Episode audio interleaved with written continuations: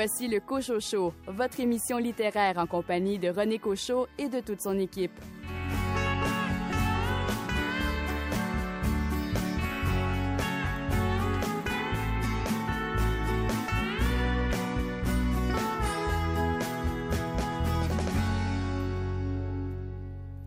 Deux sujets ont retenu l'attention cette semaine dans le monde littéraire québécois. La saga entourant les prescriptions littéraires du premier ministre du Québec François Legault et le prix Renaudot décerné à l'auteur Dominique Fortier pour les villes de papier. Ici René Cochot, bienvenue à votre rendez-vous littéraire. Au sommaire de l'émission, une entrevue avec Daniel Pouliot à propos de son roman Monsieur le Président, un entretien avec Charles-Étienne Ferland concernant son roman Métamorphose, la saga au sujet des prescriptions littéraires de François Legault, Anne Pérouse des éditions Hamac présente le roman Les Troués de Chantal Nadeau. Et pour m'accompagner cette semaine, Louis Gosselin, vous nous proposez une biographie cette semaine. Le livre s'intitule Maître de son destin de Mathias Brunet. C'est la biographie de Patrice Bernier. Billy Robinson, de quel livre avez-vous choisi de nous parler? Cette semaine, je vais vous parler du nouveau roman de Kim Thuy, M. Raphaël Béadan, vous vous êtes fait plaisir cette semaine. Oui, euh, je me suis fait euh, bien plaisir en lisant euh, Alice de Patrick Sénécal et Jake Dion, publié en conjointement avec les éditions À lire et Front Froid. Et finalement, Nicolas Giguère, quel est le thème de la revue de décembre de Lettres québécoises? C'est un dossier sur des dystopies. Le titre est Dystopie, rêverie acide. Bonne émission.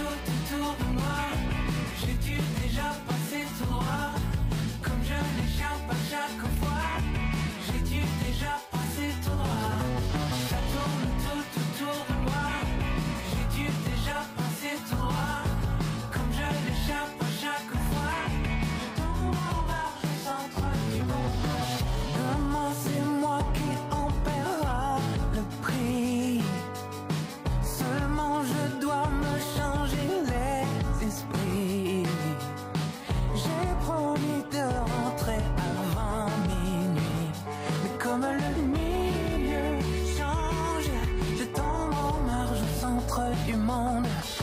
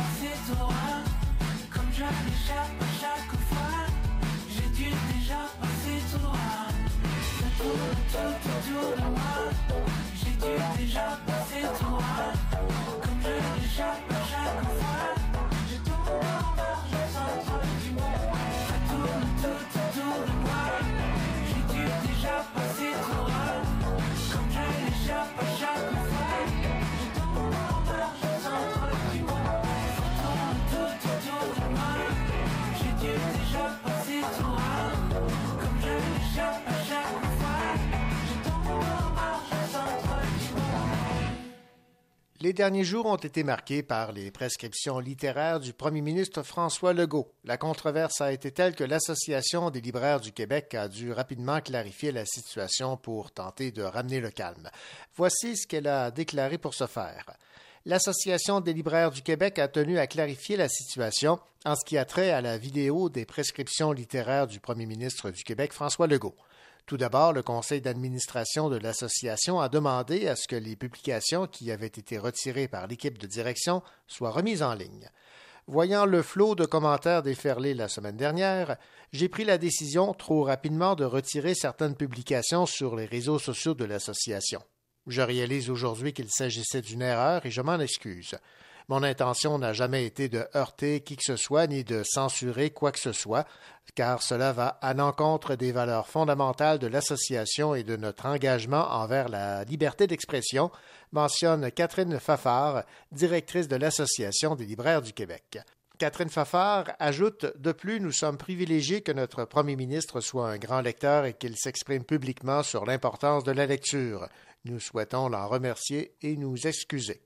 Bien que le visuel de François Legault contenant ses recommandations de lecture ait été retiré de Facebook, Twitter et Instagram, la vidéo, dans son intégralité, incluant l'ensemble des commentaires et des titres présentés par le Premier ministre, n'a jamais été retirée et a toujours été en ligne sur la page Facebook de l'association. C'est important de le mentionner. Soulignons également que les libraires et les membres de l'Association des libraires du Québec ainsi que les membres du conseil d'administration n'ont pas été impliqués dans cette malheureuse décision. Alors, quelles étaient les fameuses prescriptions littéraires du premier ministre François Legault? Elles étaient les suivantes. La promesse de l'aube de Romain Gary, Traverser la nuit de Marie Laberge, Les filles de Caleb d'Arlette Cousture, L'énigme du retour de Daniel Laferrière, Cocum de Michel Jean, Une vie sans peur et sans regret de Denise Bombardier, Le sommeil des loutres de Marie-Christine Chartier, L'Empire du politiquement correct de Mathieu Bob Côté, Frida, la reine des couleurs de Sophie Fauché. Ta mort à moi et la bête et sa mère de David Goudreau complétaient cette liste de dix recommandations. Écoutons les propos de François Legault à propos de l'œuvre de notre slammer et auteur de Sherbrooke, David Goudreau. C'est vraiment là, le sens euh, de la formule. Je pense la meilleure façon euh, de vous dire c'est qui, c'est quoi David Goudreau, c'est euh, de vous donner, de vous lire quelques-unes, euh, donc de, vous donner quelques citations de ses livres. Je vous l'ai dit, je vous dis, c'est décapant. à un moment donné, il nous dit, laissez à lui-même le boutonneux consommer une quantité efférente de pornographie explicite, de hashish marocain et de chips au vinaigre. Vous voyez le sens de la formule. Une autre euh, phrase punch. Arracher les ailes d'un papillon n'en fera pas une chenille. L'automne étant sa déprime, même les feuilles se jettent en bas des arbres. On a aussi euh, cette phrase incroyable. J'aspirais à la mafia russe ou mal pris italienne, pas les motards. Il manque de classe. Et une dernière, une danseuse en furie, c'est plus dangereux qu'un paquet d'arachides dans une garderie. Mais ces lits là sont vraiment là euh, décapants, c'est comme un gros euh, cri du cœur euh, de sa part. Donc, il, faut avoir lu du David Goudreau. Voilà, c'était les commentaires de François Legault sur l'œuvre et les romans de David Goudreau. En regard de ce débat, l'auteur a écrit sur sa page Facebook un long commentaire en voici un extrait. Les algorithmes de nos réseaux sociaux nous hantent, on pense le réel avec nos billets virtuels. On lit exclusivement ceux qui nous confortent dans nos positions, on écoute les radios qui nous donnent raison, on discute avec nos clones identitaires, on tourne à vide. L'opinion des autres nous dérange mais ne nous intéresse pas. C'est un problème. Je ne le réglerai pas, ce problème, je n'ai pas de politique sociale à proposer. En revanche, je vais m'empresser d'acheter le livre de Mathieu Bobcoté et même celui de Denise Bombardier. Et je me ferai un devoir de lire tout ce qu'on voudra bien m'indiquer être des livres dangereux, peu recommandables. Cela ne m'empêchera pas de relire Alain Deneau, Howard Zinn ou Naomi Klein. Seulement, j'aurai l'impression de regagner un peu de liberté, de résister au communautarisme idéologique ambiant, de briser un peu mes négroses cognitives. Préserver un peu de libre pensée nécessite son lot d'efforts. Et si on terminait en beauté avec une chanson de David Goudreau qu'on retrouve sur son nouvel album? Tu dis que remplis de monde et gris. Faudrait pleurer des soleils dans le désert de leur mépris. Tu dis que le monde est gris, rempli de monde gris. Faudrait pleurer des soleils, éblouir l'ennui.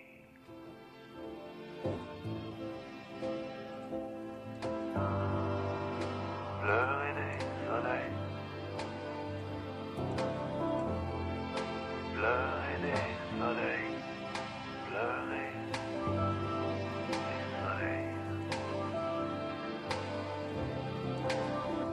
Sourire aux lèvres, vague. Le vent se lève, les chiens s'écrasent. Tu regardes le monde, tu dis que le monde, ça te regarde pas. Des monstres sous tes pas. Nu-pieds, les talons hauts, la tête aussi, en gratte-ciel. Sans pareil, en parallèle, des preuves plein la peau. La beauté est à l'intérieur, dehors on a tout sali. Le monde est gris, mais nous on est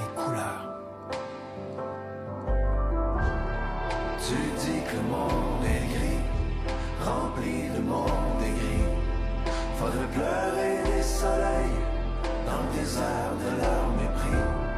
Tu dis que le monde est gris, rempli de monde et gris.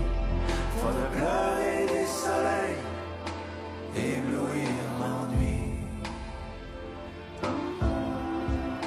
Pleurer des soleils, pleurer des soleils. Tu gardes les yeux ouverts, le regard cerné. Pour toi, la seule misère, c'est un esprit fermé. Ta joie de vivre, leur peine de mort. Écœuré de survivre, tu croques, tu mords, à pleines dents, en plein dedans. Bombe bohème de la grande noblesse. Ta langue soigne, tes mots blessent. Tu brises les cœurs, tu casses tes laisses. Tu craches sur les pièges, fier. Tu pleures comme tu ris. La liberté n'a pas de prix, mais t'es prête à payer cher. Tu dis que le monde est gris, rempli de monde et gris. Faudrait pleurer des soleils dans le désert de leur mépris. Tu dis que le monde est gris, rempli de monde et gris. Faudrait pleurer des soleils, éblouir l'ennui. Tu dis que le monde est gris, rempli de monde et gris. Faudrait pleurer des soleils dans le désert de leur mépris. Tu dis que le monde est gris, rempli de monde et gris. Faudrait pleurer des soleils, éblouir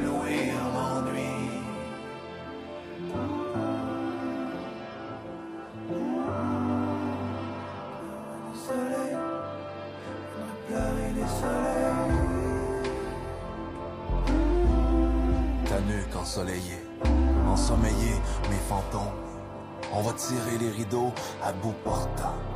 Coup de chance, tu portes bonheur. Pourtant, amulette, femme allumette, ma tête brûlée sur lit de braise. Je perds mon temps à te retenir. Tu sacs ton camp pour mieux revenir. Pleurer des soleils, faudrait pleurer des soleils.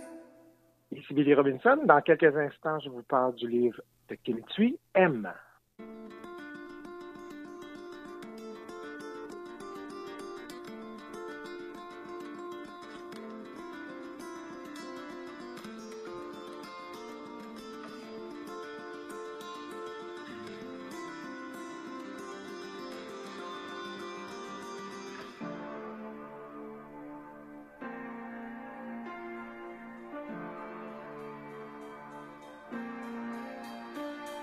Je ne sais pas ce que je ferai quand je te verrai.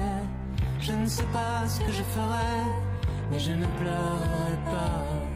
Je ne sais pas ce que je ferai quand je te verrai. Je ne sais pas ce que je ferai, mais je ne pleurerai pas. Je ne pleurerai pas. Le train du soir file vers toi, file vers toi. Du vent dans les cheveux et le bruit des essieux, le souvenir qui sont en feu.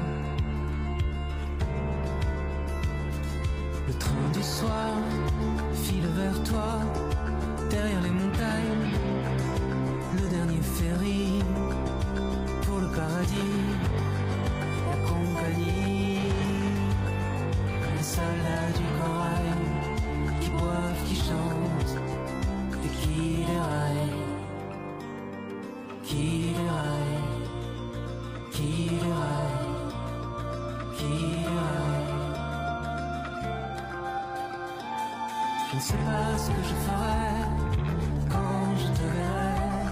Je ne sais pas ce que je ferai, mais je ne pleurerai pas. Je ne sais pas ce que je ferai quand je te verrai. Je ne sais pas ce que je ferai, mais je ne pleurerai pas. Je ne pleurerai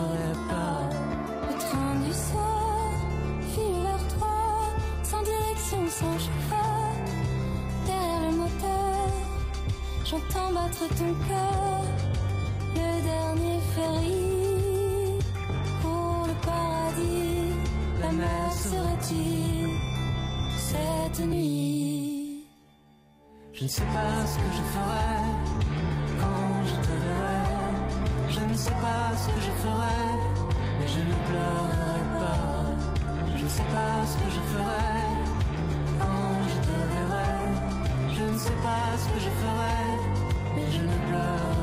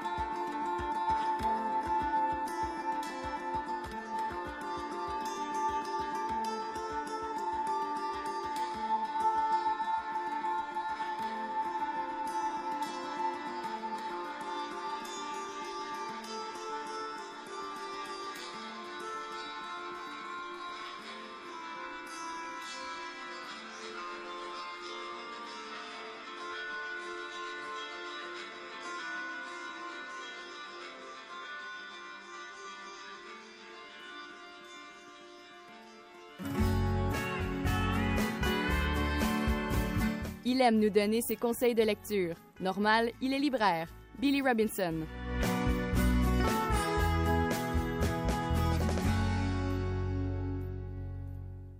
Vous le cherchez, il est sans doute derrière une rangée de livres. Bonjour Billy.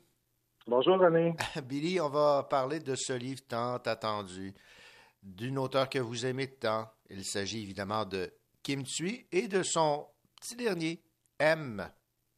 Oui, son magnifique roman M qui vient tout juste de paraître il y a quelques semaines et qui, euh, ma foi, je ne surprendrai personne en disant que c'est un immense succès en librairie euh, et un peu partout. C'est un magnifique roman et on l'attendait avec impatience.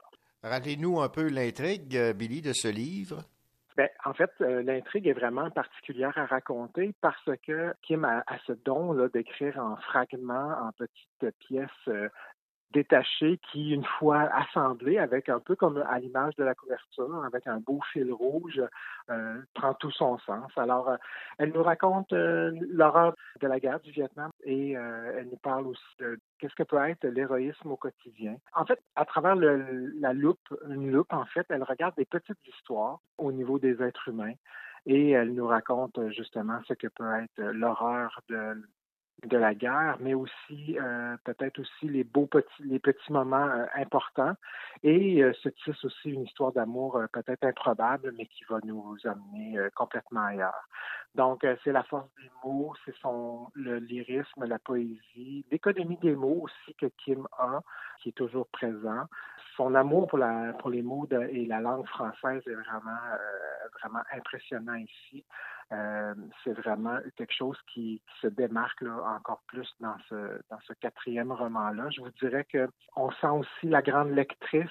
Euh, Kim est une euh, grande lectrice et ça paraît là, dans son écriture maintenant encore plus, je trouve. Et moi, je pense qu'elle est vraiment au sommet de son art et on, on, on- on espère en fait que le prochain sera encore plus volumineux parce qu'on en prendrait, on en prendrait, et on en prendrait. Si je me rappelle bien, là, elle part à la recherche d'un enfant sur une photo qu'on voit dans une boîte. C'est le point de Oui, départ? tout à fait. Oui. Oui, le point de départ, euh, c'est vraiment une, une photo qu'elle a vue, une photo noir et blanc de l'époque, où on voyait un enfant, un bébé, en fait, dans une boîte de carton. Et à côté, il y avait euh, un adulte qui semblait dormir. Donc, on- elle s'est inventée une histoire à partir de cette photo-là. Et c'est un peu le fil tout, euh, tous ces petits récits-là, toutes ces rencontres-là. Si vous permettez, j'ai un extrait qui est vraiment très, très beau Ben oui. parce que à travers le livre, elle nous, euh, elle nous laisse des petites notes et euh, elle dit à propos d'un personnage qui s'appelle Naomi, elle dit ceci. D'une main, elle a construit des foyers à Saïgon pour accueillir des orphelins. De l'autre, elle trouvait des gens qui cherchaient à devenir parents de ses enfants. Au cours de sa vie, elle a accouché cinq fois et porté plus de 700 enfants. Elle est décédée seule en orpheline. Alors voilà, c'est les mots de Kim. Ça, résume toute sa, toute sa plume et toute sa, sa tendresse. Et vous avez, j'imagine, eu droit à un livre dédicacé avec le petit fil sur la page couverture cousu par elle-même? Oui, j'ai eu cette chance-là de le recevoir quelques, quelques jours avant la parution et, et c'est vraiment un, un geste qui est vraiment touchant, qui nous confirme que, que Kim est une, est une femme passionnée et qui, euh, je pense, embrasse les gens qui, euh, qui, euh, qui embrassent le livre aussi. Alors, puis je suis heureux de voir qu'elle le fait aussi pour les lecteurs. Il y avait des dizaines de copies qui Ben oui, ont ben oui. circulé à travers les librairies. Alors, je trouve ça vraiment touchant de sa part. Et euh, voilà, c'est un, c'est un- magnifique roman. C'est un, un des plus grands romans, là, je pense, cette année à- euh, au Québec. Alors, euh, je pense que c'est une belle idée cadeau aussi à, à se faire ou à faire. On aime M de Kim Tsui. Merci, Billy. Merci à vous.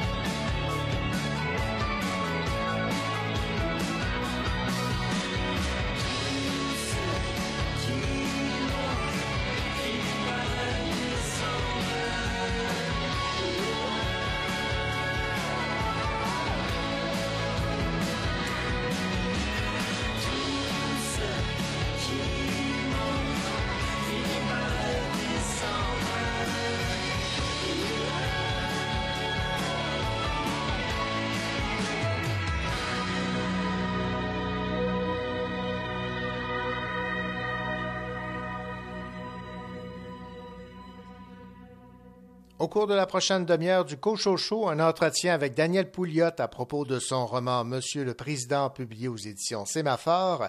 Et Raphaël Béadan a lu et beaucoup aimé le roman graphique Alice de Patrick Sénécal et Jake Dion.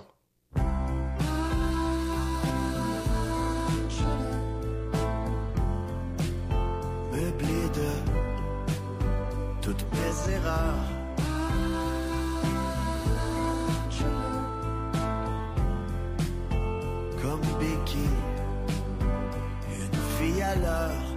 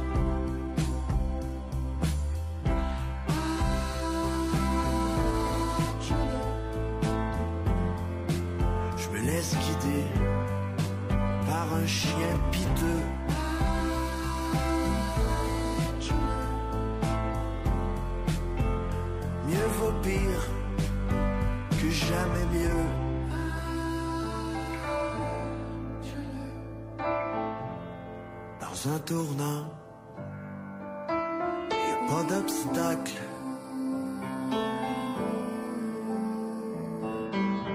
Ben oui, je suis ce triste spectacle.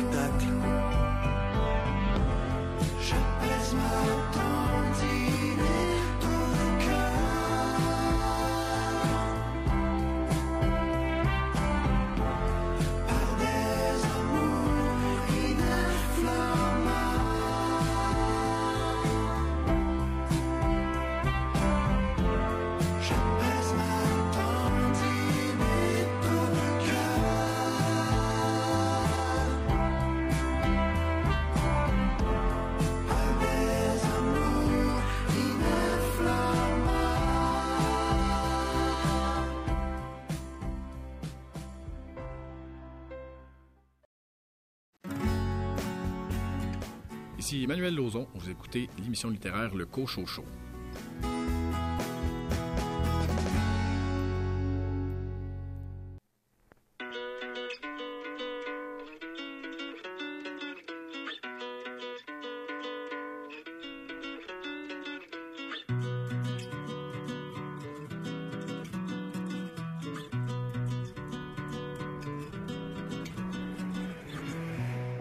Ça va lundi, mardi, mercredi, jeudi, vendredi, bien dormi, le week-end bien passé, t'as glandé la famille, les enfants, les amis, le barbecue annulé par la pluie. Est-ce que ça va? T'es sûr que ça va? Tu me caches pas quelque chose que je devrais savoir. Un divorce, un cancer, ta belle-mère, une mauvaise dépression, le moral est-il bon? Comme un lundi, comme un lundi, comme un lundi, un lundi méchant, comme un lundi comme un lundi, lundi méchant. Et chaque semaine on reprend la rengaine en se disant demain sera peut-être mieux. On affronte et combat certains problèmes en achetant de petites pilules bleues. On n'est pas toujours aussi fort qu'on veut l'être, on essaye de faire comme l'on peut. On court après le bonheur à tout prix, le lundi au soleil, le moral est plus vieux. Comme un lundi,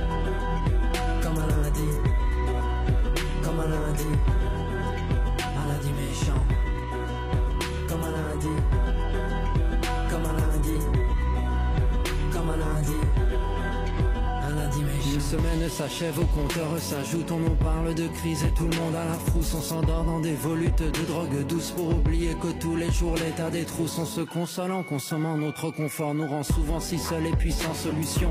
Chaque dimanche revient ce cafard incessant, demain, lundi sera méchant. Je pas me laisser démonter et par bad vibes et morosité et pas se contenter mais tenter et sinon t'es inventé et chauffer chauffer le tonton. Les pulsations de tympans. Chantez, chantez, c'est cancan. Écoutez, écoutez l'animation. Comme un lundi, comme un lundi, comme un lundi, un lundi méchant. Comme un lundi, comme un lundi, comme un lundi, un lundi méchant. L'auteur Daniel Pouliot vient de publier aux éditions Sémaphore le roman Monsieur le Président. L'histoire est la suivante. Émile dirige une entreprise florissante de cafetière. Les travailleurs sont traités comme les membres de sa famille. Et voilà qu'un jour, Émile le Magnifique, malade, doit vendre les rênes de sa compagnie. Celui qui lui succède change radicalement la philosophie de l'entreprise.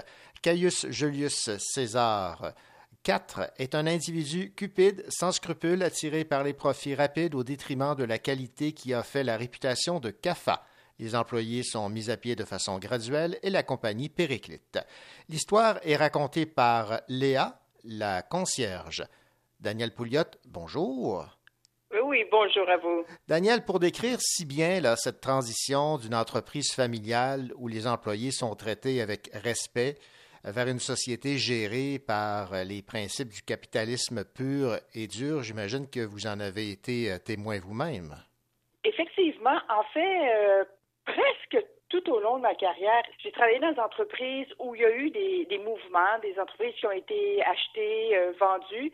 J'ai été également euh, appelée, appelée à intervenir dans des sociétés comme conseillère où justement ils faisaient des réorganisations. Il me semblait qu'à chaque fois, c'était un peu le même discours, c'était un peu les mêmes motivations, la précipitation à faire beaucoup d'argent rapidement et le prix à payer, ben, c'était qu'on laissait aller les employés comme si le licenciement devenait la, seule solution à faire beaucoup d'argent rapidement ou à faire de l'argent rapidement, mais aussi à régler des problèmes de gestion. J'avais l'impression que les, que les hauts dirigeants n'étaient pas très créatifs pour chercher d'autres solutions que, le licenciement. Alors, c'est un peu euh, la base de mon inspiration pour le roman, plus la tragédie qui s'est passée euh, à France Télécom là, en 2008-2009, où il y a 35 euh, employés qui se sont suicidés suite au passage là, en privé de, de la société. Ça m'avait ça avait frappé beaucoup mon, mon, imagination. Le personnage de Léa, la narratrice et concierge, euh, il fallait que votre narratrice, si j'ai bien compris, le, se retrouve dans les travailleurs de, de base, du, du, premier échelon, pour bien faire ressentir au lectorat l'impact du changement de philosophie dans une entreprise. Ben, moi, j'ai choisi Léa, en fait, parce que elle représente, elle incarne pour moi le bon sens. Puis dans les entreprises où j'ai travaillé, il me semblait que souvent les gens de la base, ils disaient Bon, d'où s'en va où, lui, hein? en parlant des, du grand patron ou des hauts dirigeants, en disant Mais il me semble que c'est évident que cette décision-là est mauvaise. Il me semble que c'est évident qu'on qu'on va frapper un mur, mais euh, c'est ce gros bon sens-là qui, qui, est incarné dans mon livre par, euh, évidemment, la, la, la préposée à l'entretien. Il me semble qu'elle est partagée par beaucoup d'employés. Mm -hmm. Mais pour moi, Léa, c'est ça. Elle, elle, incarne les gens à qui on ne demande pas l'opinion, mais qui, qui, spontanément, a l'intelligence de dire ça tient pas debout. Ouais, elle n'est pas folle, Léa. Elle est même très intelligente. Elle a rapidement compris ce qui se tramait au moment où le nouveau dirigeant euh, s'adresse à ses employés. Et je vais vous citer. Une question m'est tout de suite venue en tête. Pourquoi faire un plan si le plan consistait à ne rien changer? Pour moi, c'est la manipulation des gens qui, avec des, les mots, sont très présents dans, mon livre, dans le sens que le, président utilise les mots un peu pour les manipuler. Et puis, Léa, ben, c'est ça, c'est, avec son bon sens, elle se dit, mais là, ça, ça, ça, ça fonctionne pas, il nous ment. Mais Léa, pour moi, elle a une espèce d'intelligence aussi euh, intuitive. Là, c'est pas, euh, c'est pas la personne rationnelle assise autour d'une table qui gère de l'information et puis euh, établit des grandes stratégies. Là, c'est, c'est pas, c'est, c'est vraiment la petite bête qui, qui est sensible, qui est intuitive puis qui réagit au quart de tour avec son intelligence brute, hein, à des situations en disant. non, ça, ça, ça, ça va pas, il, il, nous ment. Et de là, évidemment, Léa décide, elle, de réagir, de prendre action pour défendre ce qu'elle considère être sa famille. Ouais, je vais vous citer ici. Émile souhaite leur faire comprendre qu'ils ne joignent pas une compagnie, ils intègrent une famille. Ils ne sont pas des employés, mais nos frères et sœurs kafkaïens. Et vous savez, ça, l'ai tellement vécu là, dans les entreprises, on dit, là, Hein, on est une famille, on est une famille, euh, on s'aime, puis on, est une famille. Et, je l'ai vécu aussi beaucoup parce que j'ai été membre du Cirque du Soleil pendant plusieurs années. Et c'est comme ça que, que, que Guy La Liberté nous parlait. Et, et c'est vrai, un peu comme Émile, c'est, vrai qu'on formait une famille, c'est vrai qu'on le sentait comme ça. Euh, il était protecteur, il, était généreux, on, on était une grosse gang, euh, c'est serré et tout ça. Ce que je comprends, là, euh, à travers ce que vous me dites, c'est que le monsieur Émile, c'est Guy la Liberté, un peu, là. Un peu, je vous dirais. Euh, Émile, il ressemble un peu à Guy. Il y a cette, euh, cette, cet enthousiasme-là, euh, la créativité, hein, l'élan créatif.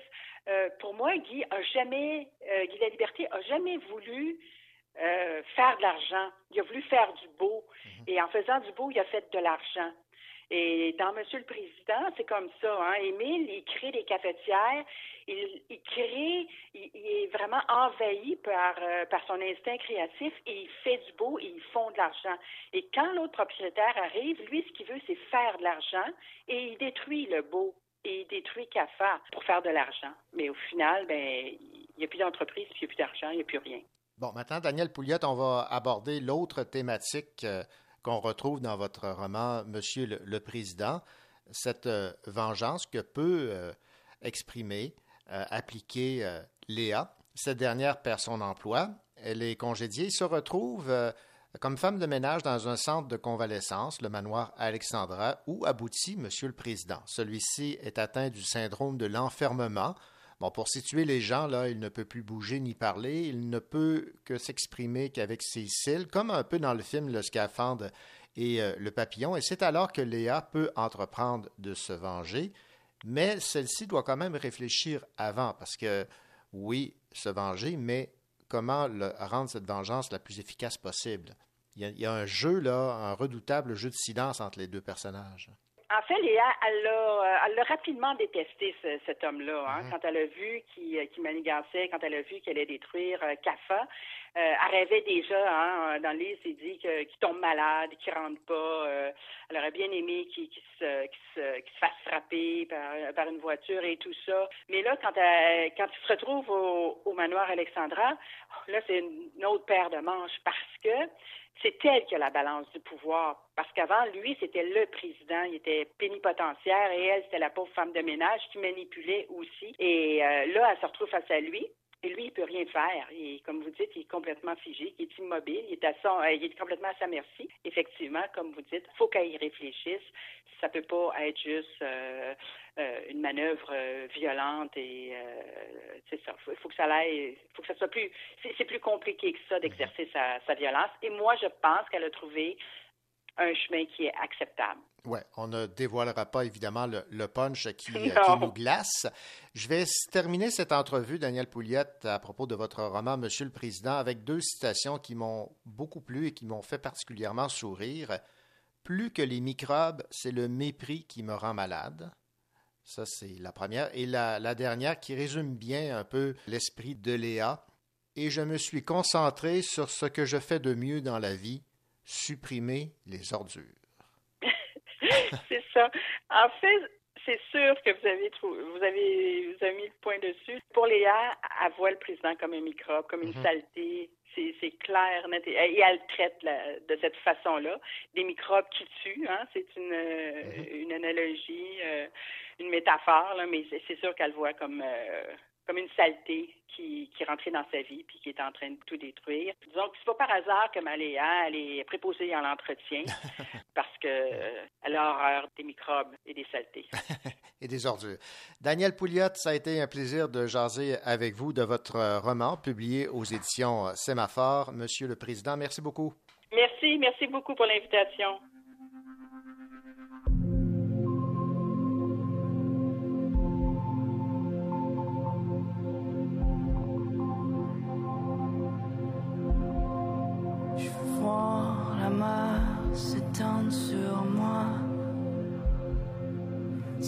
Sentir ton souffle. Se perdre dans mes bras.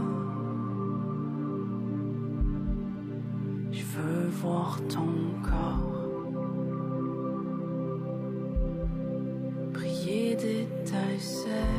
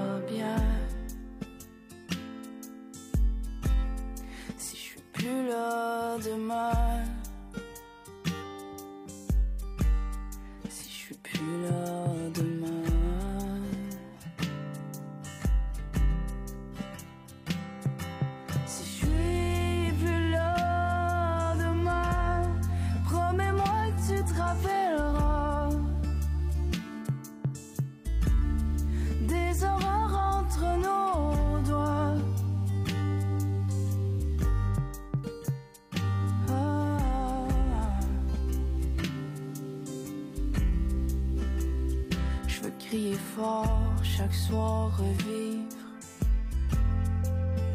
monter sur scène pour me sentir libre,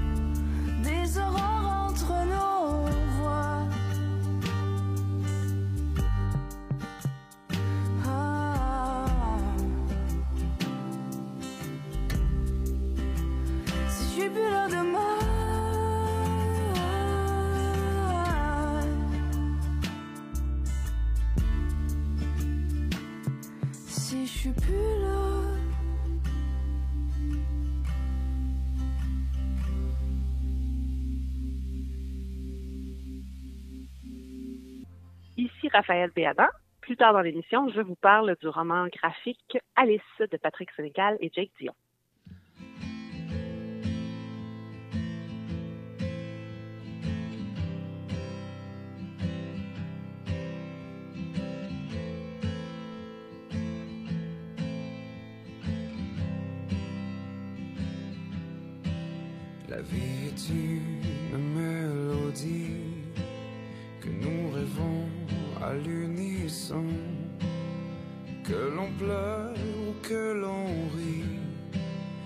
Écrivons notre chanson. Dans chaque saison de la vie, ils sont au cœur de nos maisons. Les amis sont une famille c'est celle que nous choisissons. Parce que c'est eux, parce que c'est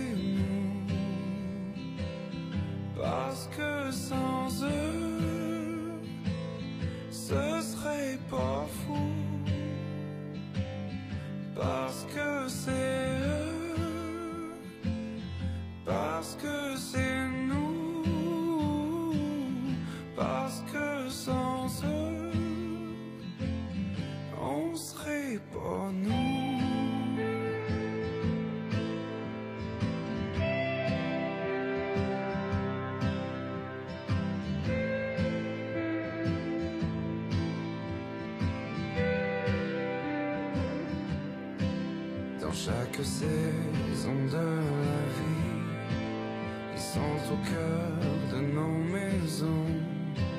Les amis sont une famille, c'est celle que nous choisissons.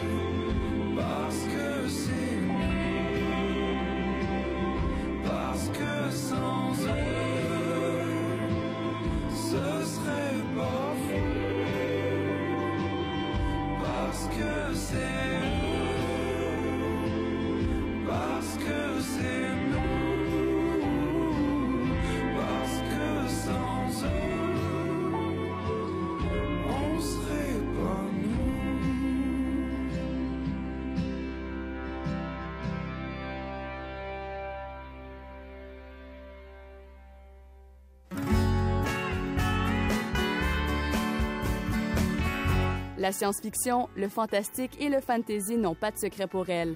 Raphaël Béadan.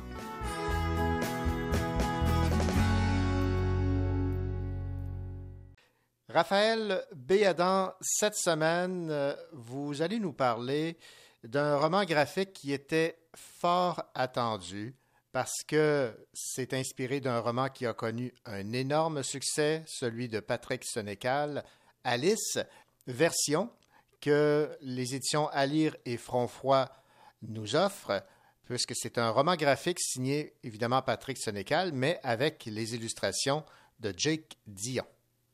Oui, exactement. Très attendu. euh, pas seulement de, en fait, je l'attendais aussi euh, impatiemment parce que euh, Alice, pour moi, c'est un roman, un roman culte, si on peut dire. Euh, C'est quelque chose là, que j'ai découvert euh, à l'adolescence. J'ai adoré. Puis si je ne l'ai pas lu 15 fois, je ne l'ai pas lu. Euh, donc, euh, c'est ça. ce- Cette année, euh, c'était pour célébrer les 20 ans de la parution euh, du roman original. Euh, pour, dans le fond, euh, je- de ce que j'ai su, Patrick Sénécal et Alain voulaient faire un film ou quelque chose du genre porté à l'écran. Euh, puis c'était très compliqué euh, de ce que j'ai compris parce que normalement, euh, ça aurait été classé 18 ans et plus parce qu'il y a beaucoup de scènes qui sont explicites. Puis là, euh, ça devient très compliqué, je pense, là, pour euh, toutes sortes de raisons, là, de produire un film là, qui aurait cette cote-là, puis sans compter que c'est aussi dans un univers qui est fantastique. Donc, ça semblait être euh, vraiment complexe, mais il y avait la question à ce moment-là de l'adaptation en BD ou en roman graphique qui semblait beaucoup, beaucoup mieux s'y prêter. Et donc, euh, je, je dirais que c'est tout à fait réussi. Ben, D'abord, quelques petits mots là, sur, euh, sur l'histoire d'Alice. Si- S'il y a des, des gens qui ne sont pas encore au courant, c'était une réécriture, en fait, d'Alice au Pays des Merveilles. Un peu, bon, c'est ça, fantastique, euh, trash, glauque. euh, donc, on, on y suivait finalement les aventures euh, d'Alice, une, une jeune femme à peine majeure là, qui, euh, qui était tannée là, de sa vie de banlieusard, d'abrasseur, qui décide de quitter sa famille pour aller vivre à Montréal parce que, bon, c'est la grande ville, puis pour elle, c'est euh, une occasion d'aller se dépasser, de devenir indépendante et tout ça. Puis là, ben, quand elle, se retrouve à Montréal, euh, bon, euh, elle finit par, par trouver là, par terre le, le portefeuille d'un homme qui était dans le métro avec elle. Puis là, bon, il sort de la station de métro, là, elle décide de le suivre parce qu'elle veut lui rendre son portefeuille. Puis elle se retrouve à débarquer à une station qui finalement un peu nulle part, on dirait. Finalement, elle débarque dans une espèce de quartier de Montréal qui est complètement tordu, qui, qui semble ne pas exister ou être comme dans une autre dimension. Puis là, elle se retrouve justement confrontée à une galerie de, de personnages complètement, euh, complètement déjantés, complètement éclatés. Euh, puis là, elle essaie de se faire une vie là-dedans. C'est extrêmement difficile parce que, bon, elle a beaucoup de difficultés à trouver exactement là, ce qu'elle cherche. Euh, Elle fait toutes sortes d'expérimentations avec différentes euh, sortes de drogues un peu flyées, puis tout ça. Donc, c'est ça. Donc, je, sans en dire plus, parce que probablement beaucoup de gens l'ont lu, mais pour ceux qui ne l'auraient pas lu, ben, c'est le fun de garder les, les surprises un peu. Oui. Et donc, euh, dans cette adaptation-là, ce qui est vraiment très, très cool, c'est que les illustrations là, de Jake Dion sont hyper dynamiques, sont punchées, sont glauques quand il faut. Ça va à merveille avec le propos là, général. Puis, euh, on n'est pas là dans de la bande dessinée, là, euh, une case, une bulle ou une ligne, un punch. Là, c'est vraiment, vraiment plus comme un roman graphique, c'est-à-dire qu'il y a des, pages, euh, des pages pleines où il y a plus d'images, moins de texte, d'autres où le texte est plus long, euh, dans lequel des fois, bon, euh, c'est ça, c'est, très très éclaté, puis c'est très en phase avec le, propos. Ce qui est intéressant aussi, c'est que l'histoire est intacte, même en dépit des ajustements qui étaient nécessaires au changement de médium, parce que bon, c'est sûr qu'Alice à l'origine, je pense, c'est un roman de, quelque chose comme 600 pages, là. fait que c'était quand même assez volumineux. Puis la bande dessinée en elle-même est assez volumineuse aussi, là, je pense qu'elle fait plus que 200 pages. Puis donc, c'est ça l'histoire. Ils ont réussi à adapter l'histoire pour que, justement, à certains endroits, les images racontent des choses que la narration n'a donc pas besoin d'assurer, si on veut. Donc, parfois, en quelques pages, ils peuvent régler, euh, je sais pas, euh, la moitié d'un chapitre, peut-être, j'exagère, mais euh, euh, donc, on, on arrive très, très bien à comprendre l'évolution du personnage. Puis toutes les scènes clés me semblaient être là, bien respecter l'esprit, fait que ça, c'est super. Mais en même temps, quand l'auteur lui-même fait partie du projet. C'est c'est plus rare qu'on est déçu là, dans ces cas-là. Puis je dirais qu'au final, c'est un, roman graphique qu'on prend vraiment plaisir à savourer, particulièrement pour les, fans du roman culte original. C'est vraiment super de pouvoir le découvrir en, en images, puis voir un peu confronter la vision que nous, on en avait comme lecteur ou comme lectrice. Donc, c'est vraiment du bonbon. Puis pour des gens qui ne connaîtraient pas le roman ou qui n'ont pas lu le roman, puis qui qui s'intéressent moins à, à ça parce que bon ils trouvent que c'est trop long à lire ou toutes sortes de raisons, ben ça reste une belle façon, je pense, de découvrir euh, de découvrir cette histoire-là, qui en tout cas selon moi en vaut beaucoup euh, beaucoup la peine. Bon, tout le monde en sort gagnant finalement. voilà. Alice, Patrick Sonécal, Jake Dion aux éditions À lire Front Froid, un roman graphique qui a beaucoup plu à Raphaël. Merci beaucoup. Merci René.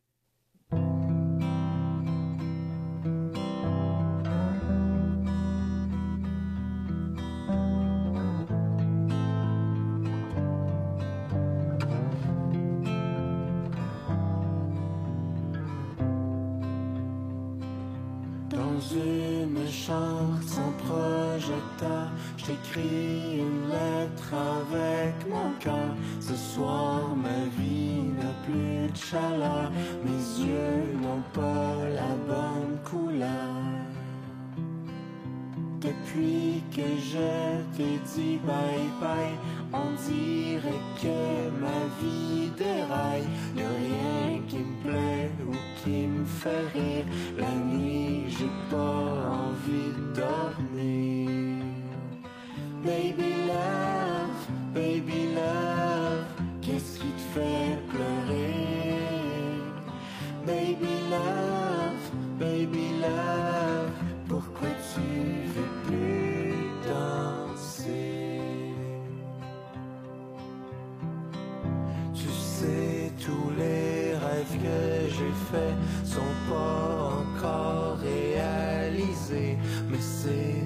chance parce que maintenant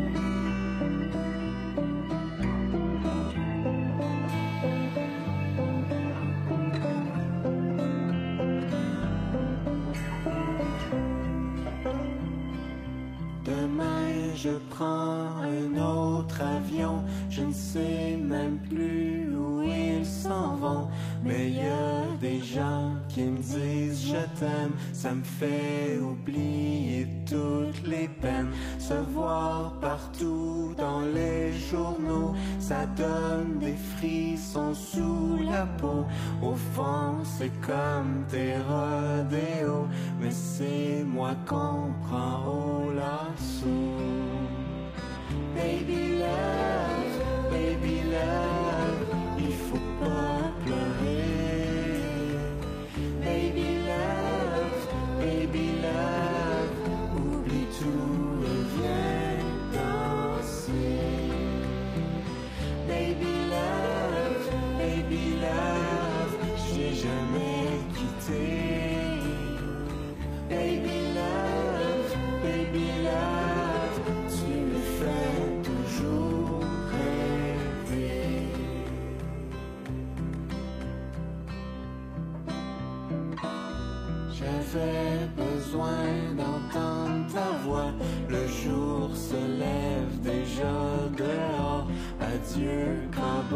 Je t'aime encore.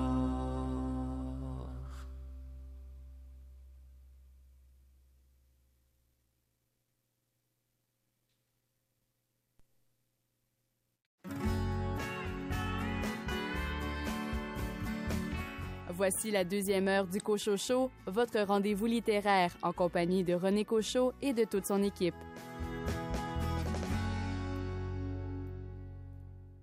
Au sommaire de cette deuxième partie d'émission, un entretien avec Charles-Étienne Ferland à propos de son roman Métamorphose.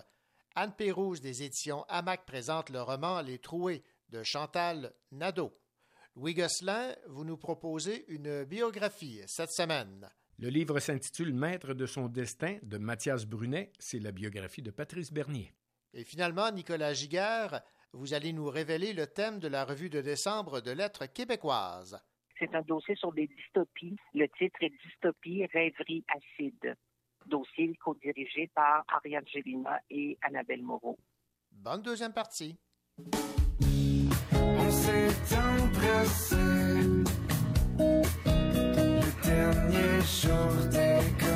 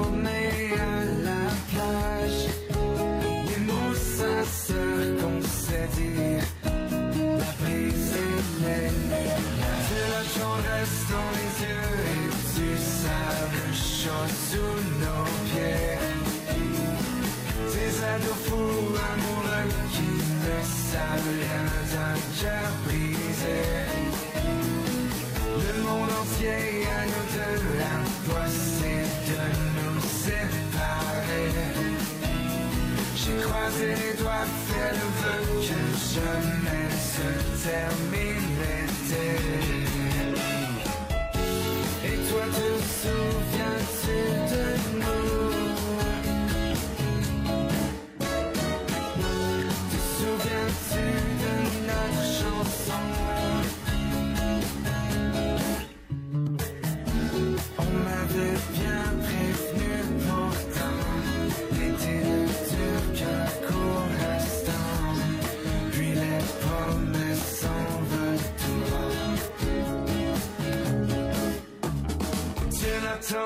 dans les yeux Et du sable chaud sous nos pieds. Ces ados fous amoureux Qui ne savent rien d'un cœur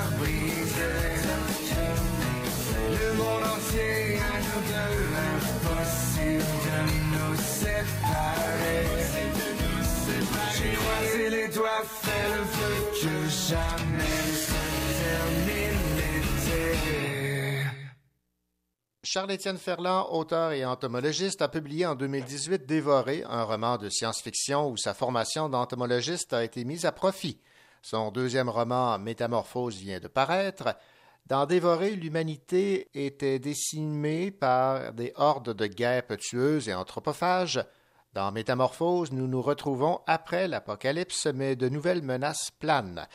J'ai eu la piqûre en lisant Dévoré et je n'ai pas été déçu en plongeant dans la suite Métamorphose. Charles-Étienne Ferland, bonjour.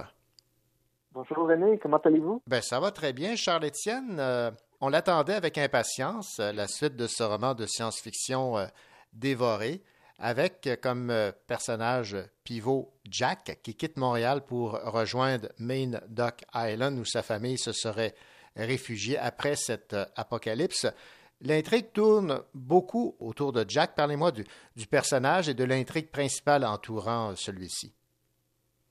Certainement. Alors, euh, Jack, c'est notre personnage sur qui la, caméra, si on veut, est, centrée euh, dans, dans Métamorphose. Alors, on va suivre son parcours, son parcours de survivant à travers l'archipel des, des mille îles de, Montréal jusqu'à euh, Kingston, à peu près. Donc, on a ce personnage qui se dirige vers Main Duck Island, où sa famille se serait réfugiée, bien que ça, fa- ça fasse près d'un an que Jack n'a pas eu de nouvelles de- d'elle.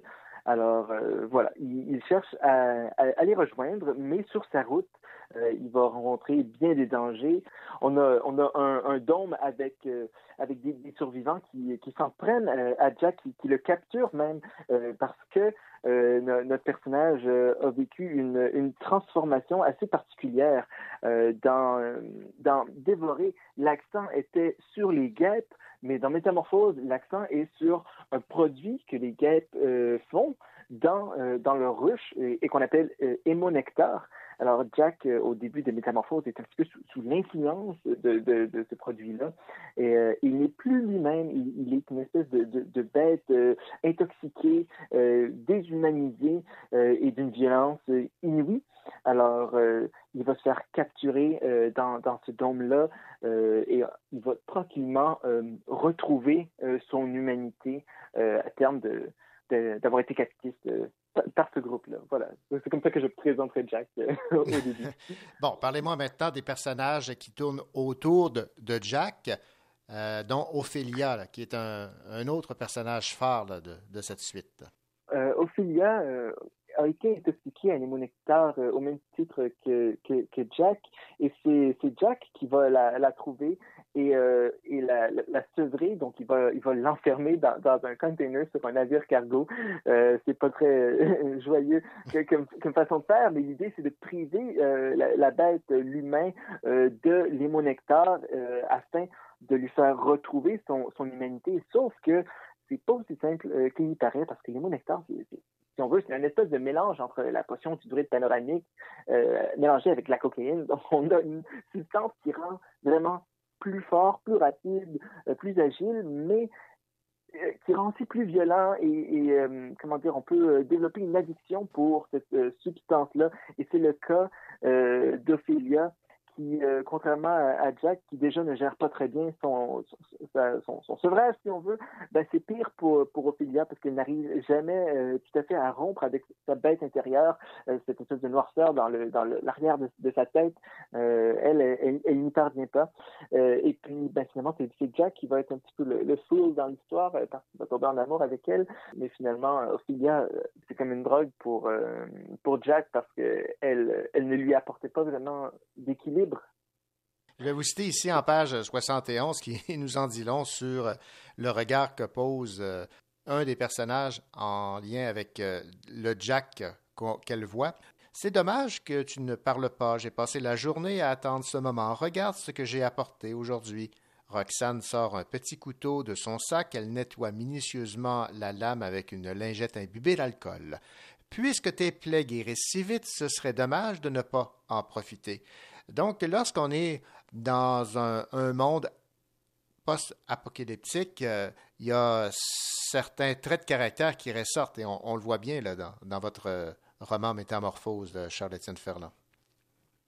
Certainement, euh, la, la, violence euh, ressurgit euh, assez rapidement euh, à travers les, personnages, et particulièrement à travers le personnage de Roxane, qui est un personnage que j'aime bien, en fait, dans son rôle de, de, méchant, de, de villain, si on veut. Elle est intéressante parce qu'elle a survécu à une piqûre de, guêpe femelle, euh, ce qui est quand même assez rare. Normalement, on, on, on meurt au bout d'une pénible fièvre. Euh, mais elle, elle a survécu.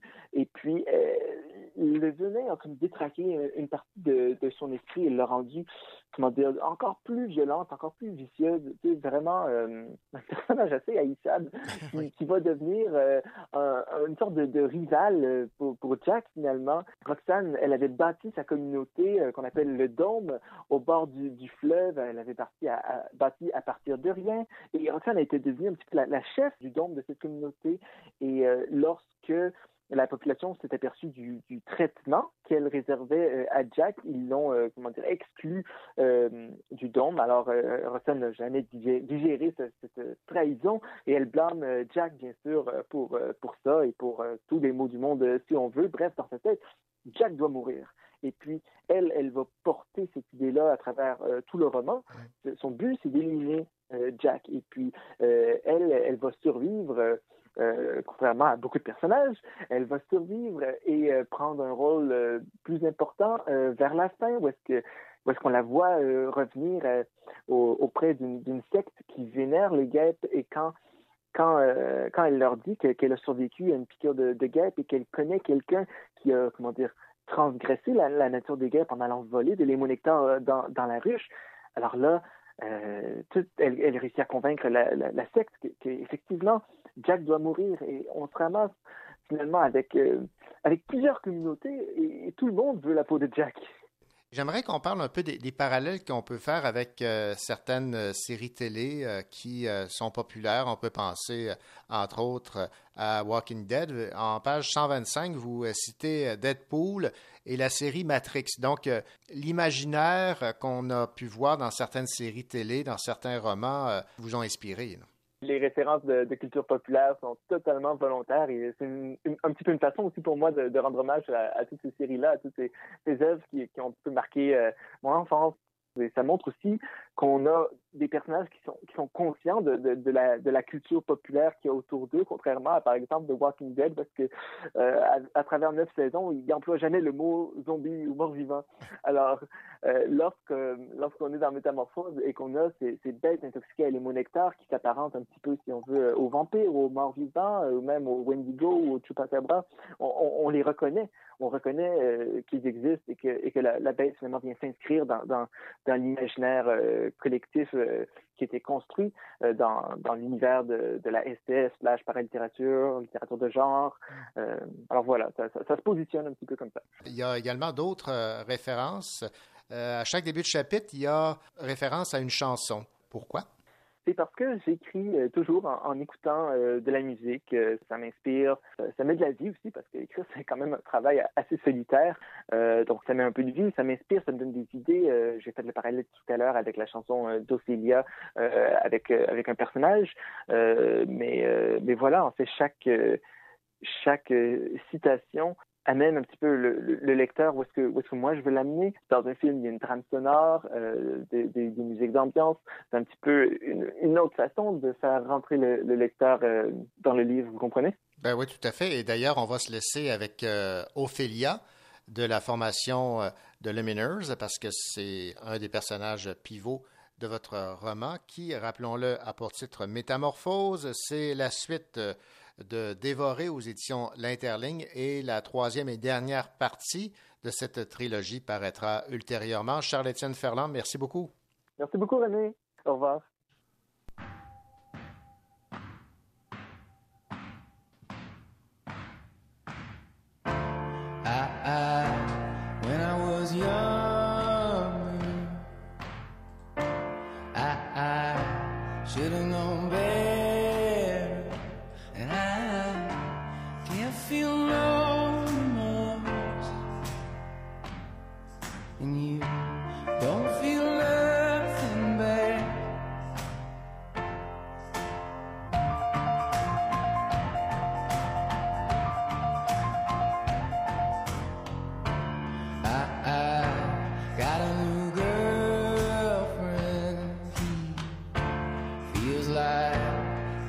time.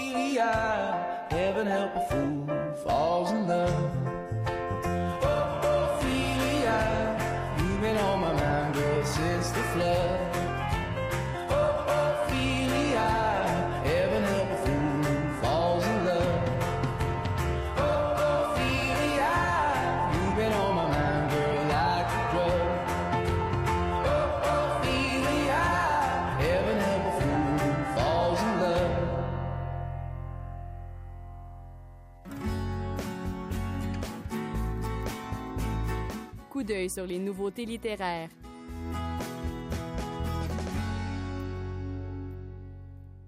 Les éditions Hamac publient Les Troués de Chantal Nadeau. On dit de ce livre que c'est une autofiction sur les zones obscures et étranges qui perturbent et qui effraient. Écoutons l'éditrice Anne Pérouge nous en dire plus. C'est un texte euh, complètement éclaté. D'ailleurs, dès que vous allez ouvrir les premières pages, vous n'avez même pas besoin de lire, vous allez voir euh, la présentation. C'est une présentation euh, physique qui est euh, près du slam. Donc, le langage est très découpé dans, dans ce texte-là. Euh, c'est un livre euh, tourmenté, révolté, qui expulse beaucoup de choses et dont l'origine du livre, c'est le drame de Polytechnique et euh, tout le trauma qui ressort de, ce texte-là. Donc, on est souvent dans des images qui sont euh, remplies de violence, de gyrophares, de sang. Euh, les, nuits sont hantées, les journées sont hantées. C'est un livre vraiment qui crie du premier au dernier mot. Ça se bouscule, ça se révolte tout le temps. On a l'impression d'être dans un texte qui est toujours en état d'urgence. Et je, je pense que ce texte-là se lit euh, pas en deux jours, mais se lit en une seule journée ou en quelques heures. On traverse ce livre-là et euh, euh, on frémit parce que c'est très très fort. La voix est, est vraiment forte et c'est un texte évidemment qui est euh, qui est enga- engagé, pardon, c'est un texte qui est engagé, qui fait euh, réfléchir sur notre euh, sur notre société et euh, j'allais dire sur les êtres nuisibles aussi dans notre société.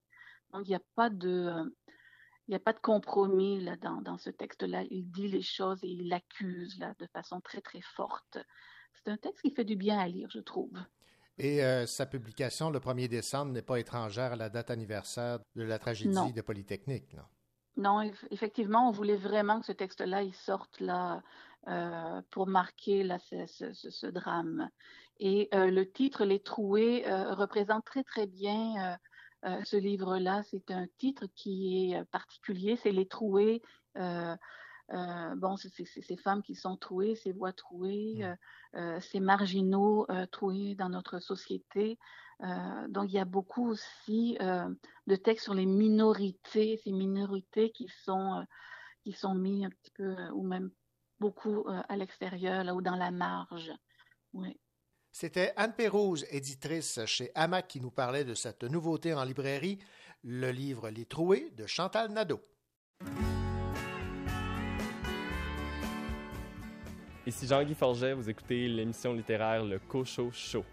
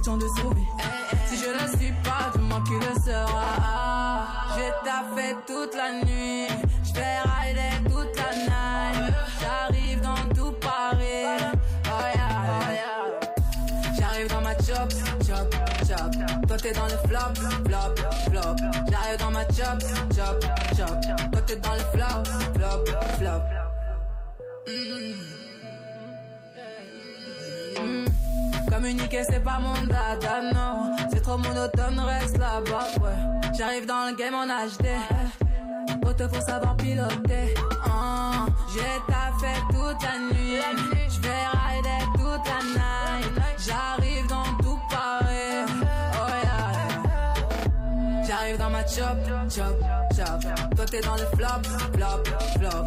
J'arrive dans ma chop, chop, chop. Toi t'es dans le flop, flop. J'arrive dans ma chop, chop, chop. Toi t'es dans le flop, flop, flop. J'arrive dans ma chop, chop, chop. Toi t'es dans le flop, flop. Faut pas forcer quand je te dis que c'est mort. Faut pas forcer quand je dis que c'est mort. All eyes on me, tu le vois bien, pas le gamin. Tout est clean, regarde-moi, pas le gamin. J'ai taffé toute la nuit, j'ai rider toute la night. J'arrive dans tout Paris, oh yeah. J'arrive dans ma chop, chop, chop. Toi t'es dans le flop, flop, flop. J'arrive dans ma chop, chop, chop. Toi t'es dans le flop, flop, chop, chop, chop. Toi dans le flop, flop, flop. J'arrive dans ma chop, chop, chop. Toi t'es dans le flop, flop, flop, flop, flop. Chop, chop, flop, flop. Chop, chop, flop, flop. Chop, chop,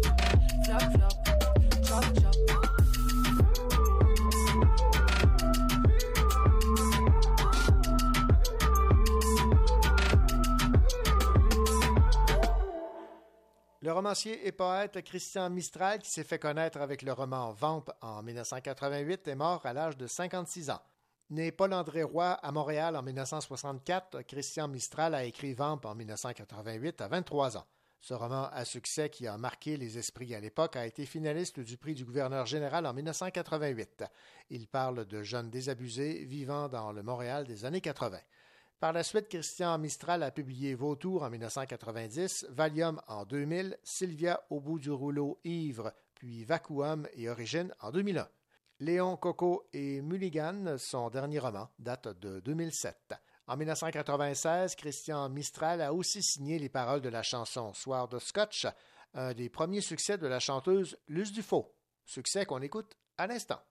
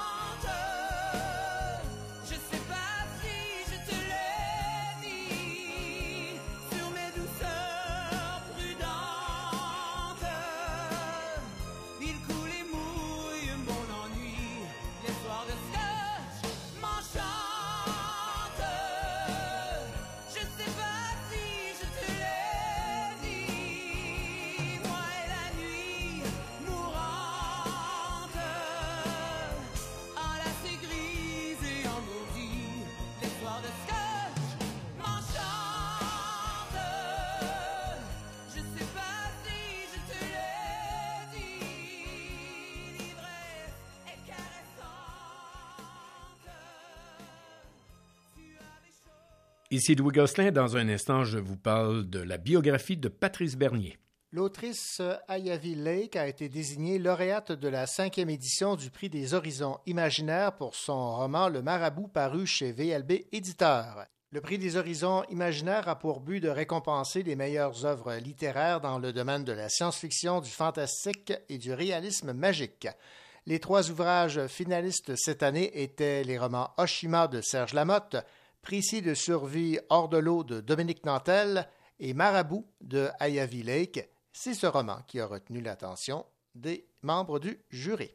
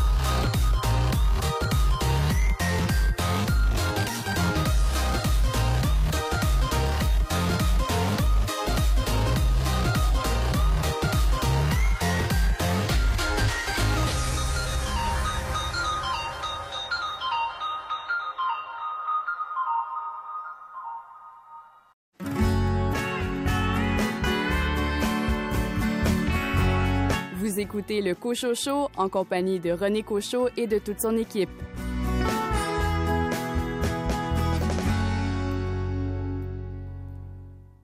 Plantait des colombes, on a récolté des soupirs. Puis on s'est embrassé jusqu'à s'en évanouir. Et sur le port de souffle nous nous sommes réveillés. Le soleil pousse sur la rivière de l'humanité. Il y en a qui ont la foi en tous ceux qui les aiment Malgré les routes douteuses où certains les emmènent Aveugler l'esprit étroit attrape la migraine Jamais je n'ai rencontré une si douce migraine. Ne pose pas la poésie, m'apprend à te connaître. Nous accrochons nos croyances à toutes les tempêtes pour refaire en entier toute la lumière du monde. Nos racines poussent de la rivière de l'humanité. Pas à pas, pas à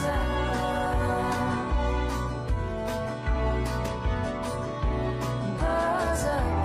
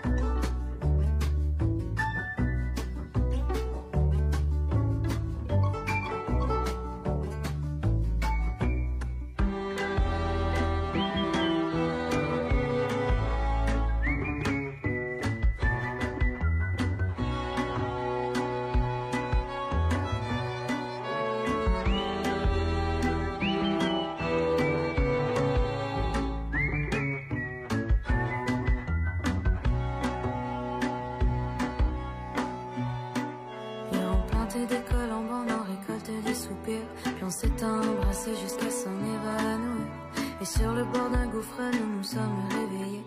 Le soleil pousse sur la rivière de l'humanité. Il y en a qui ont la foi en tous ceux qui les aiment.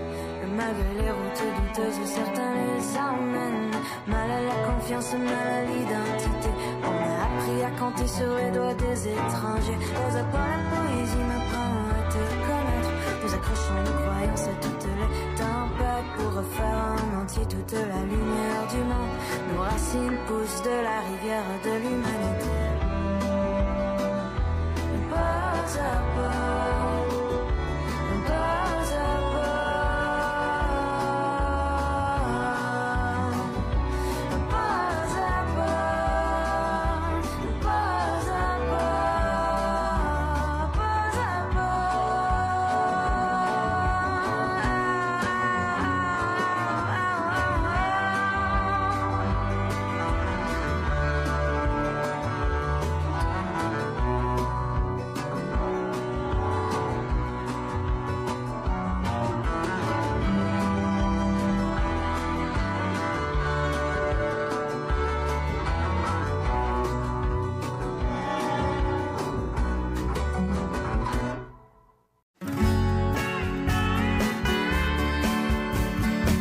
n'a pas peur de prendre quelques livres pour les lire, évidemment.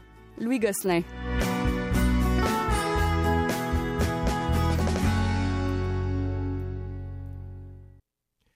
Il serait pressenti pour devenir l'entraîneur-chef euh, du DC United. On parle ici de soccer et de Patrice Bernier, qui est entraîneur adjoint chez l'Impact de Montréal. Et on va en parler avec euh, Louis Gosselin, pas pour faire l'analyse euh, du dernier match de, de l'Impact, mais euh, pour parler de la biographie de l'homme dont je viens de parler, Patrice Bernier, maître de son destin. En fait, c'est sa biographie qu'on retrouve aux éditions de l'Homme. Et sachant que vous êtes amateur de, sport et de soccer, je me suis dit que ce serait un livre qui risquait de vous intéresser et je ne pense pas m'être trompé. Vous ne vous êtes pas trompé, euh, M. Cochot. On connaît Patrice Bernier, le joueur de soccer qui a joué pour l'Impact en 2000 avant de partir tenter sa chance en Europe, Mhm. euh, assistant coach de l'Impact et là pressenti pour être entraîneur-chef du DC United. On lui souhaite beaucoup parce qu'il a, a eu une carrière exceptionnelle en soccer.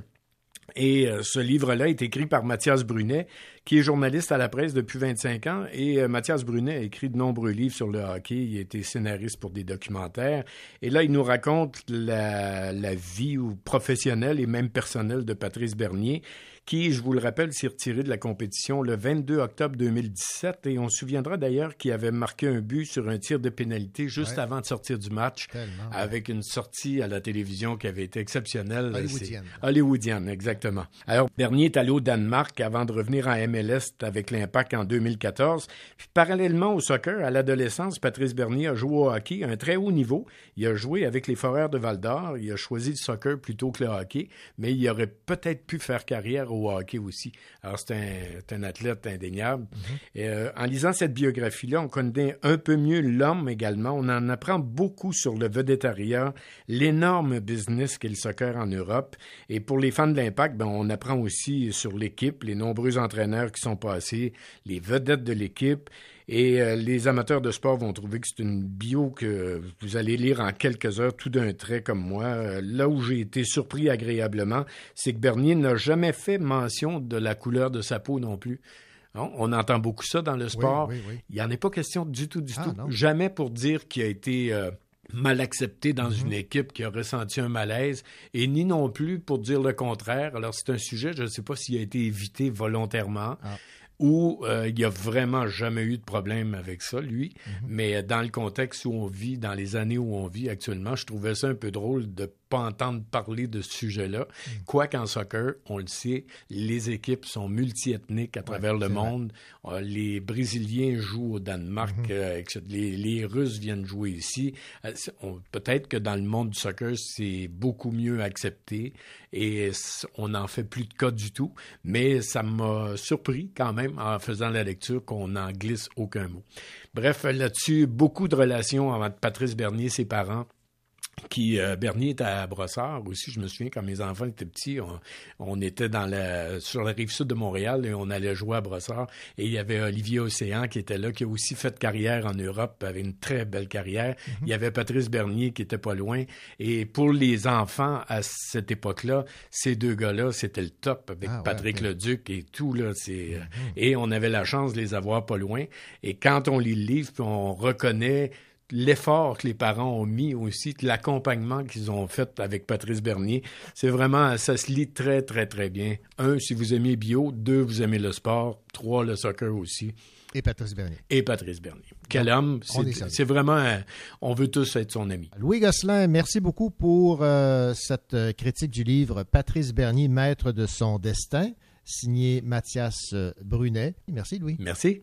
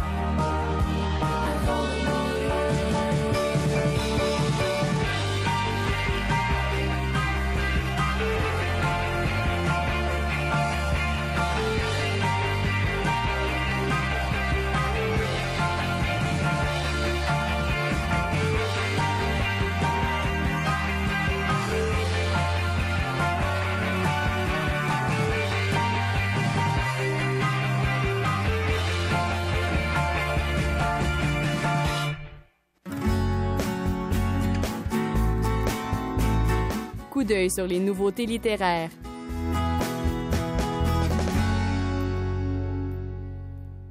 À l'aube du destin de Florence II de Karine Perron vient tout juste d'arriver en librairie. C'est un roman jeunesse où l'heure de la réconciliation a sonné pour plusieurs dans cette palpitante suite de À l'aube du destin de Florence qui entremêle réalité et surnaturel où Florence découvrira une part insolite de sa destinée. On écoute Lisanne Rowe-Leblanc des éditions L'Interligne nous en parler. sans trop révéler de punch, mais disons que dans le premier tome, on avait découvert quelque, quelque chose euh, assez surprenante à la fin. euh, Puis là, ben, ce qui arrive dans le deuxième tome, c'est on se rend compte que, en tout cas, par un, un destin magique, Florence a la chance de, de recommencer son année scolaire qu'elle avait faite dans le premier et qui avait emmené quand même une série de drames. Donc, elle a comme une deuxième chance que la vie lui donne. Et puis là, euh, elle va pouvoir donc reprendre son amitié avec Mélanie, euh, euh, retrouver Antoine, son voisin. et puis là, ben, c'est ça, il va arriver des choses aussi où, elle va se rendre compte que peut-être qu'elle a des pouvoirs magiques ou en tout cas, il y a, quelque chose, elle a peut-être un don quelconque qu'elle va découvrir dans ce deuxième tome-là. Puis c'est, vraiment, c'est comme une espèce de Sabrina franco-canadienne, si je peux dire. Donc, il y a, a- c'est, très, c'est bien écrit, c'est, drôle. Euh, le, le personnage principal, c'est, écrit au jeu. Donc, euh, on est vraiment dans la tête de Florence. Puis euh, ça, c'est par l'auteur a bien réussi cette, euh, euh, de, se glisser dans la peau d'une adolescente, je trouve. Puis par moments, ça me fait penser à des, à des bons films pour ados divertissants dont on peut se rappeler, comme euh, Mean Girls ou la, la journée, la folle journée de Ferris Bueller ou des choses comme ça. Je trouve qu'on est un peu dans ce ton-là, avec l'univers scolaire aussi, puis cette héroïne-là qui, qui est vraiment sympathique et, euh, et, et très drôle donc à suivre. Que à l'aube du dessin de Florence, tome 2, c'est encore de, de très, de très bonnes et très divertissantes nouvelles aventures pour ce personnage-là. C'était Lisandro Leblanc qui parlait du roman jeunesse À l'aube du destin de Florence, tome 2 de Karine Perron, nouvellement arrivé en librairie. Ici Nicolas Giguère. Dans quelques instants, je vous parlerai du plus récent numéro de l'aide québécoise, de son dossier aussi très spécial en cette période de fête de fin d'année et euh, de pandémie.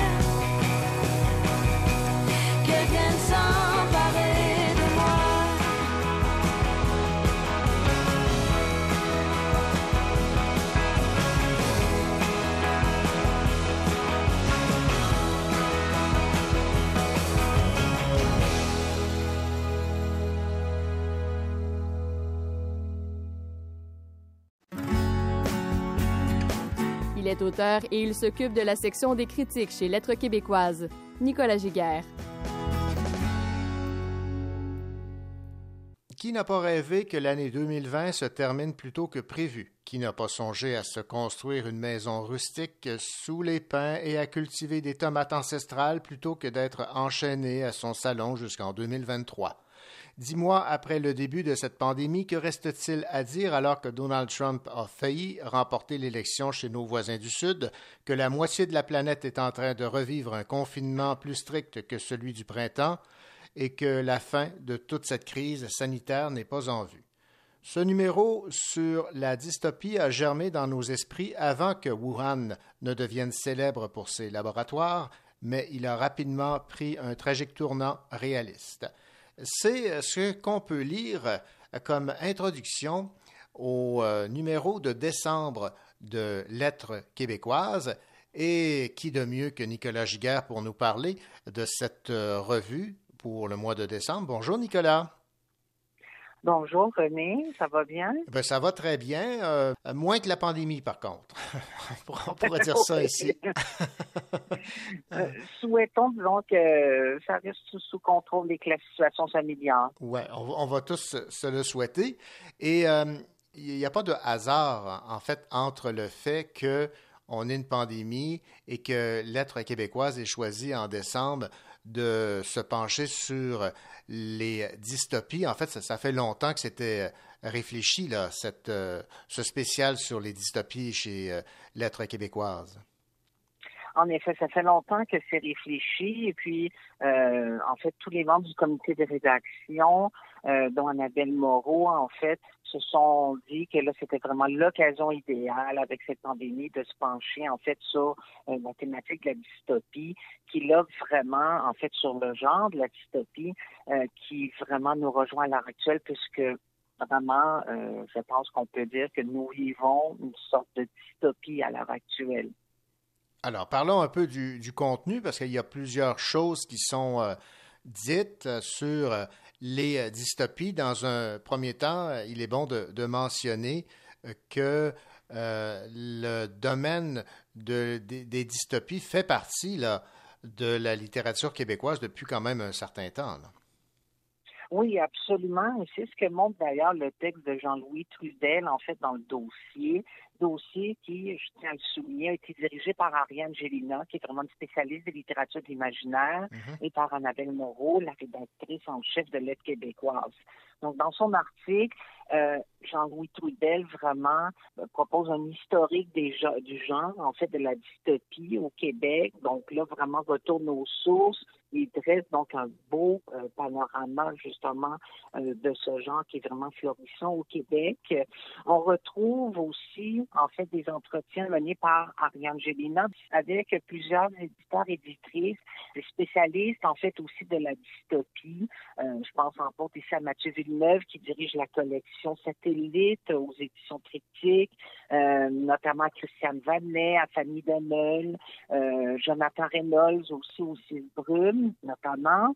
Euh, il y a, on retrouve également dans ce dossier un article de Jean-Michel Bertillaume qui, lui, se penche toujours par le biais d'entretien, mais plutôt sur le phénomène de la dystopie chez des éditeurs généralistes. Euh, donc, on voit que vraiment, c'est un phénomène aussi euh, qui est un, un genre plutôt prisé par ces maisons d'édition-là qui vont parfois créer des collections, euh, des, euh, structures éditoriales vraiment euh, spécifiques pour ce genre. On retrouve également euh, des carnets dystopiques d'Elisabeth von Arbour, qui est vraiment une écrivaine euh, reconnue, primée également. Enfin, euh, il y a une contribution de Virginie Fournier qui, elle, en fait, se penche sur la dystopie hors euh, du roman. En fait, on pourrait dire des genres narratifs. En fait, on associe d'emblée la dystopie, oui, disons, au roman, à la nouvelle, au texte narratif en général, tandis qu'elle montre très bien que la dystopie aussi déborde, entre autres, euh, dans la BD, la poésie notamment. Euh, tout le dossier est illustré par des collages de China Marceau Wood, qui donne vraiment une couleur absolument particulière à tout le magazine. Je pense notamment la couverture qui est absolument magnifique, euh, sur laquelle on voit en fait des personnages euh, euh, sont d'un certain âge, l'un euh, assis sur une chaise de plage, l'autre debout, qui sont en train de contempler au loin une tornade en train de dévaster euh, un paysage. Je pense que c'est dans l'air du temps aussi et ça va répondre certainement à un besoin aussi chez les lecteurs et les lectrices. Les personnes qui euh, sont euh, des habitués des dystopies, de la littérature de, l'imaginaire vont s'y retrouver. Ceux et celles qui euh, ne connaissent pas ce, milieu vont être servis aussi? Absolument. Parce qu'en fait, le dossier aussi est agrémenté d'encadrer, en fait, euh, euh, donc il y en a quand même plusieurs qui sont disséminés dans tout le dossier, qui ont été écrits par Mathieu Lezon de Tixo, Mhm. qui est aussi un spécialiste euh, des littératures de l'imaginaire. Et en fait, dans ces encadrés-là, il définit des termes, euh, bon, par exemple, uchronie et bien d'autres, donc qui permettent justement aux lecteurs et lectrices d'avoir des repères vraiment. Ce sont des définitions très accessibles. Euh, donc, on a voulu aussi que ce soit un dossier euh, qui, euh, qui plaise autant donc à ceux qui s'y connaissent vraiment, donc qui vont y trouver leur compte, mais qui euh, rejoignent également les personnes peut-être qui connaissent moins ces genres, justement du fait que ce sont, on y retrouve des textes vraiment accessibles. On va terminer, Nicolas, avec le titre choisi pour cette revue sur la dystopie de décembre, Rêverie acide. Un titre qui est absolument excellent, mais aussi qui s'arrime bien, euh, qui représente bien l'ensemble du magazine, non seulement le dossier, mais aussi le cahier de création.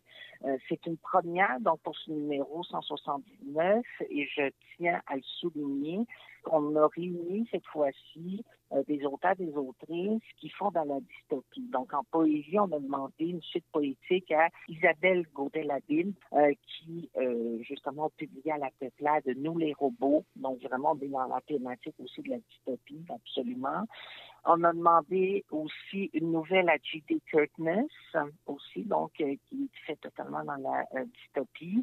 Et la lecture illustrée, euh, vraiment, donc, est tout à fait, donc, dans le genre, en fait, c'est une lecture euh, illustrée qui reprend des éléments euh, du livre de Raphaël Béadan, donc, publié chez Triptyque. Ben, c'est fort intéressant. Merci beaucoup, Nicolas Giguère, pour le résumé du numéro de décembre de Lettres québécoises axé sur les dystopies. Merci. Ça m'a fait plaisir, René. Merci à vous.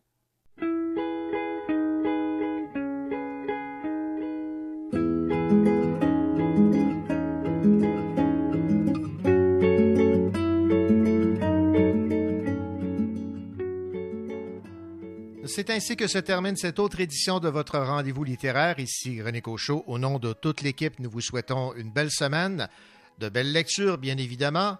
Et rappelez-vous, si jamais vous avez un coup de cœur, il ne faut jamais hésiter à le partager comme nous le faisons ici à cette émission. Allez, à la semaine prochaine. Au revoir.